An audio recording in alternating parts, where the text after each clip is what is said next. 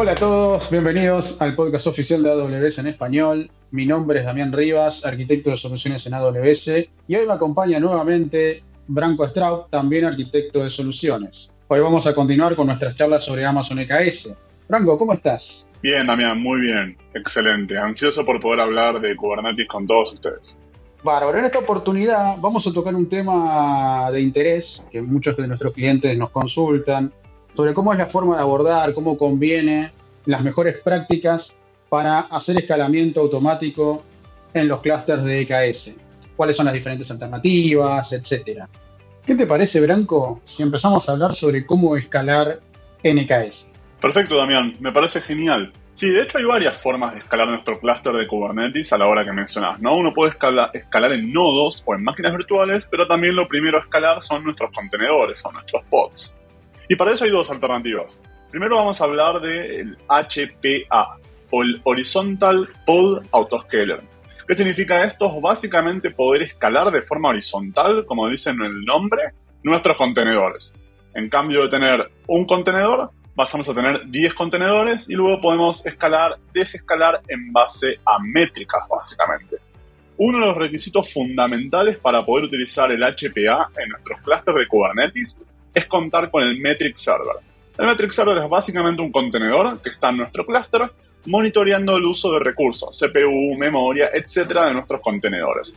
Una vez desplegado el Metric Server en nuestro clúster, lo que vamos a hacer es crear nuestros pods, nuestros deployments, pero vamos a especificar cuánta memoria tienen que tener esos contenedores. Esto es clave, súper importante definir los resources y los limits de nuestros contenedores.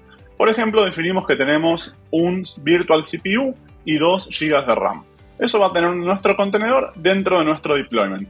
Hasta ese momento tenemos un solo contenedor, o podríamos tener dos quizás. ¿Cómo va a interactuar el HPA ahora? Nosotros vamos a crear el HPA, que es un recurso, se crea con un manifiesto, podemos crearlo programáticamente también, y vamos a decirle que va a monitorear nuestro deployment y va a mantenerse entre máximos y mínimos, y va a autoescalar justamente como el nombre lo dice, en base a una métrica. Por ejemplo, el uso del CPU.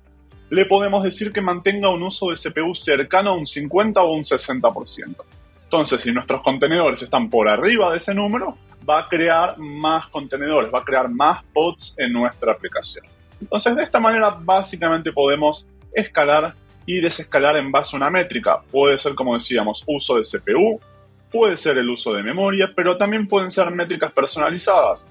Podríamos poner cantidad de requests, utilización de base de datos, etc. Lo podemos customizar sin ningún problema. Pero también, eso nos ayuda a escalar de forma horizontal. ¿Qué pasa cuando queremos modificar el tamaño de nuestro contenedor? ¿Cómo podemos hacer eso? Bien, ese es un buen punto que toca Branco, porque ahí estamos hablando ya más de un escalamiento vertical versus lo que es un escalamiento horizontal. Y efectivamente tenemos un mecanismo que podemos utilizar que análogamente, así como tenemos HPA, Horizontal Pod Scaler, tenemos BPA, que es Vertical Pod Scaler. Y esto también aprovecha el metric server que mencionabas anteriormente, y análogamente es un despliegue adicional que tenemos que hacer sobre nuestro clúster, ¿sí? que básicamente este despliegue nos va a llevar, que digamos es público de Kubernetes, se puede descargar y hacer el deployment, y nos despliega básicamente tres pods. Un pod que es un pod de admisión, un pod que hace las recomendaciones en base a las métricas que observa y el comportamiento que observó de una aplicación corriendo en un pod. Ahora voy a ampliarme un poquito sobre esto. Y después el updater, que es el que se va a encargar de cada minuto ejecutarse y relanzar el pod con las recomendaciones que detectó en base a la utilización de la aplicación. Ahora bien, vamos a retrotraernos un poquito esta parte, ¿no? De cómo trabaja BPA. Sí, está claro que tiene estos componentes, pero básicamente lo que va a hacer es, en base a las métricas que observa en el metric server, mientras la aplicación se está ejecutando dentro del pod, lo que va a hacer es ir evaluando la cantidad de requests y límites que necesitan. Para hacer un recap, dentro de lo que uno define en un container o los containers que están dentro de un pod, uno tiene el concepto de request y de limit. Request es básicamente la cantidad de recursos de CPU y memoria que efectivamente se va a reservar para que utilice el pod.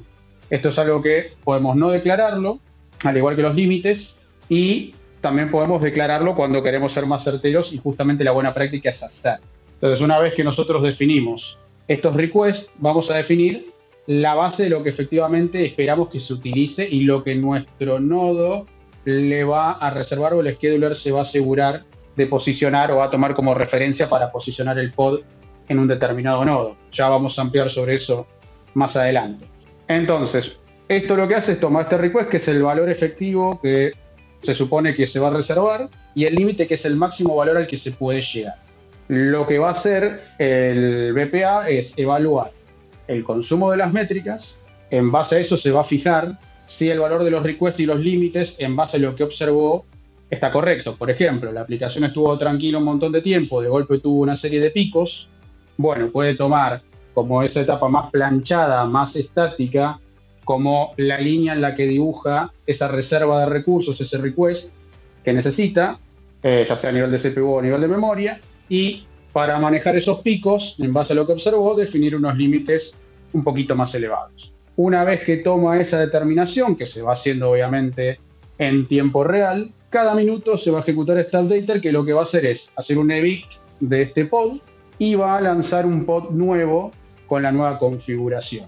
Esto nos va a permitir ajustar y saber de qué manera hacer el right sizing de nuestra aplicación en un pod. Pero un dato importante es que esto solo modifica la instancia que se está ejecutando, ¿sí? la instancia del pod. No va al manifiesto, al archivo del manifiesto donde definí este pod y lo modifica. Por tanto, una vez que nosotros estamos conformes con esas recomendaciones y creemos que es el valor adecuado, lo que tenemos que hacer es impactarlo debidamente dentro del manifiesto para que el pod y los contenedores dentro de ese pod tomen los tamaños sugeridos. Pero bueno, hasta acá cubrimos lo que sería la parte de los pods. ¿Qué pasa con los nodos? No? Porque en algún momento los pods van consumiendo, me voy quedando corto de recursos, tengo que desplegar un pod nuevo. ¿Cómo puedo manejar ante la necesidad de tener un nodo nuevo, ¿cómo puedo manejar ese escalamiento de nodo, Branco? Sin dudas, no, es un factor crítico, porque como vos decís, a ver, con el HPA yo puedo tener, por ejemplo, de un momento un pod y luego paso a tener 10 pods, 20 pods, 100 pods. O sea, la, teoría no, me pone un límite ahí. mi problema va a ser la capacidad en hardware, en poder de cómputo en máquinas virtuales, al fin y al cabo, ¿no? En este caso, en, la nube, en, en, AWS, nos integramos con componentes nativos que nos permiten autoescalar. Y vamos a hablar de dos alternativas. Vamos a hablar del Cluster Autoscaler, que es un proyecto open source de la Cloud Native Computing Foundation, específico para Kubernetes, y luego con Damián vamos también a hablar de otro proyecto que es un proyecto de Amazon que se llama Carpenter. Vamos a hablar un poco de las dos alternativas y en qué difieren un poco también. Hablemos primero del cluster autoscaler. Entonces planteábamos el siguiente escenario, ¿no? donde teníamos muchos contenedores, escalan automático gracias al HPA, ya los dimensionamos bien con el BPA, sabemos cuánto van a consumir, y ahora escalan de forma eficiente. Pero en algún momento yo me quedo sin espacio, ¿no? Yo creé mi cluster, tenía tres máquinas virtuales, pero no me escalan. Yo tengo tres, siempre tengo tres, no voy a tener ni dos ni cuatro necesito que ese número sea flexible también. Entonces, ahí entra en juego el cluster autoscaler. El cluster autoscaler es un componente que tenemos que desplegar dentro de nuestro cluster, justamente. ¿Y cómo funciona? Básicamente lo que hace es detecta el tipo de máquinas que tenemos, la configuración de node groups y la va a escalar de forma automática. Va a crecer o va a disminuir la cantidad de nodos de lo que es un autoscaling group de AWS. Entonces, de esta manera se integra con un concepto y un servicio nativo dentro de C2 que permite crear máquinas idénticas como nuestros nodos y los va a poder aumentar y disminuir de forma eficiente. ¿Y cómo funciona? De la siguiente manera. Nosotros, por ejemplo, tenemos el HPA que nos creó 20 nodos, pero ahora no tenemos, nos quedamos sin espacio.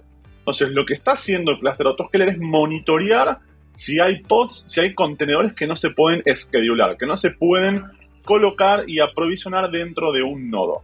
Entonces lo que va a hacer es detectar esta faltante de capacidad y va a interactuar. Le va a pedir al autoscaler de AWS que cree una máquina nueva o dos máquinas nuevas. Nosotros de todas formas podemos definir números mínimos y máximos. Le podríamos decir, nunca escales más de 40 nodos y nunca dejes menos de 5 nodos, por ejemplo. Pero lo que va a hacer es básicamente el autoscaler va a hacer esto. Cuando él detecte que nos quedamos sin capacidad, que no se pueden ubicar y lanzar estos nuevos pods, estos nuevos contenedores, él va a crear un nuevo nodo. Lo va a sumar al clúster y luego el HPA y el scheduler se van a encargar de distribuir de forma pareja la carga y los contenedores entre todos los nodos que ahora tenemos disponibles. Entonces, básicamente es una pieza de software relativamente sencilla que se encarga de monitorear eso y poder escalar y desescalar de forma eficiente.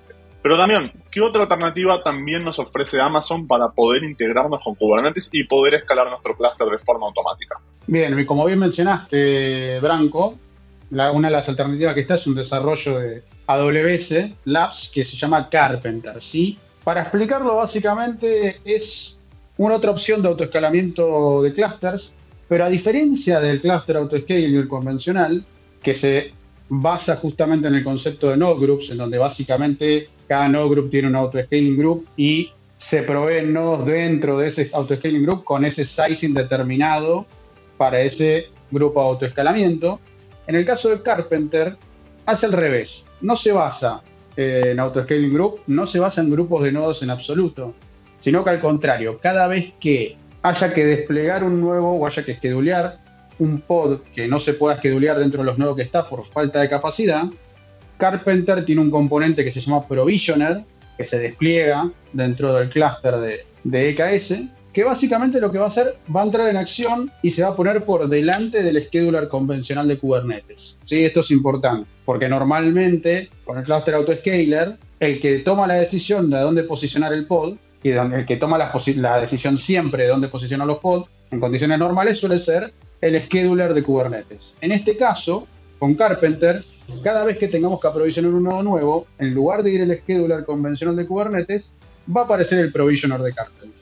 ¿Y qué va a hacer este provisioner? Bueno, básicamente en base a la parametrización que nosotros le demos.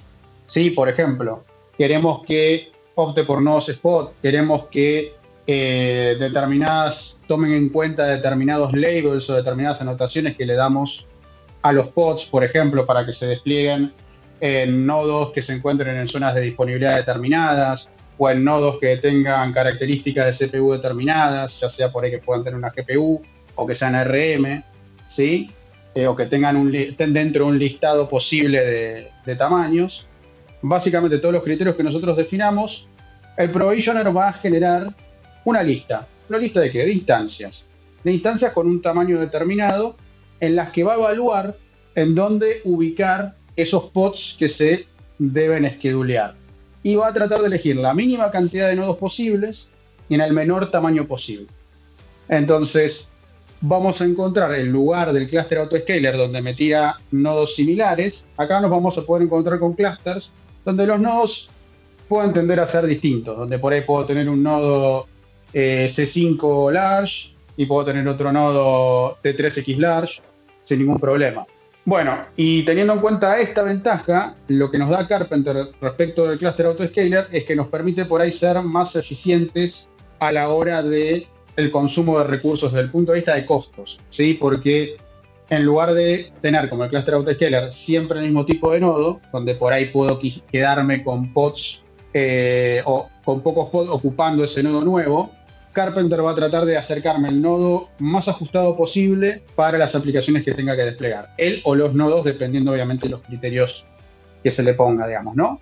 Pero eso es algo súper interesante y definitivamente es un proyecto para, para tener en cuenta. Ya está GA desde noviembre del año pasado, con lo cual recomiendo a la audiencia que no dejen de probarlo y evaluar si se adapta a sus necesidades.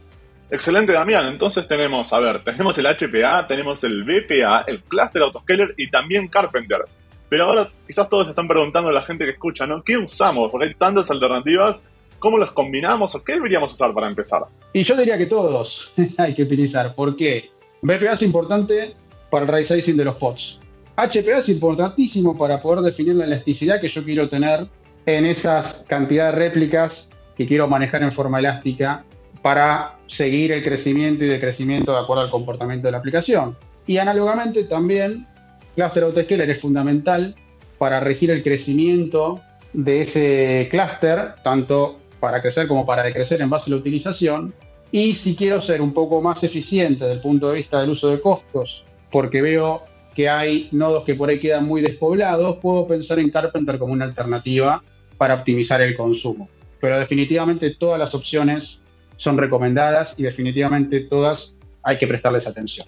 Excelente, excelente Damián, clarísimo. Sí, la idea creo es justamente poder aprovechar, conocer, explorar también y probar estas alternativas que existen en el mercado, ¿no?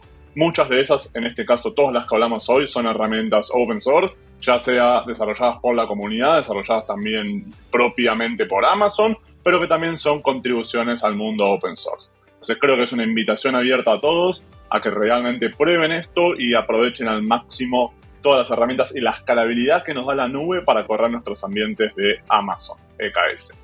Muchas gracias Damián por la invitación en el día de hoy. No, muchas gracias a vos Franco por, por venir y compartir una vez más otro, otro episodio dentro de lo que es el mundo de contenedores, particularmente de EKS. A toda la audiencia les digo, esperamos que este capítulo haya sido de su agrado y que toda la información les haya sido de utilidad. Recuerden que leemos cada correo que nos envían, así que no duden en mandar a la dirección AWS Podcast en español amazon.com. Mi nombre es Damián Rivas y me acompañó Branco Straub.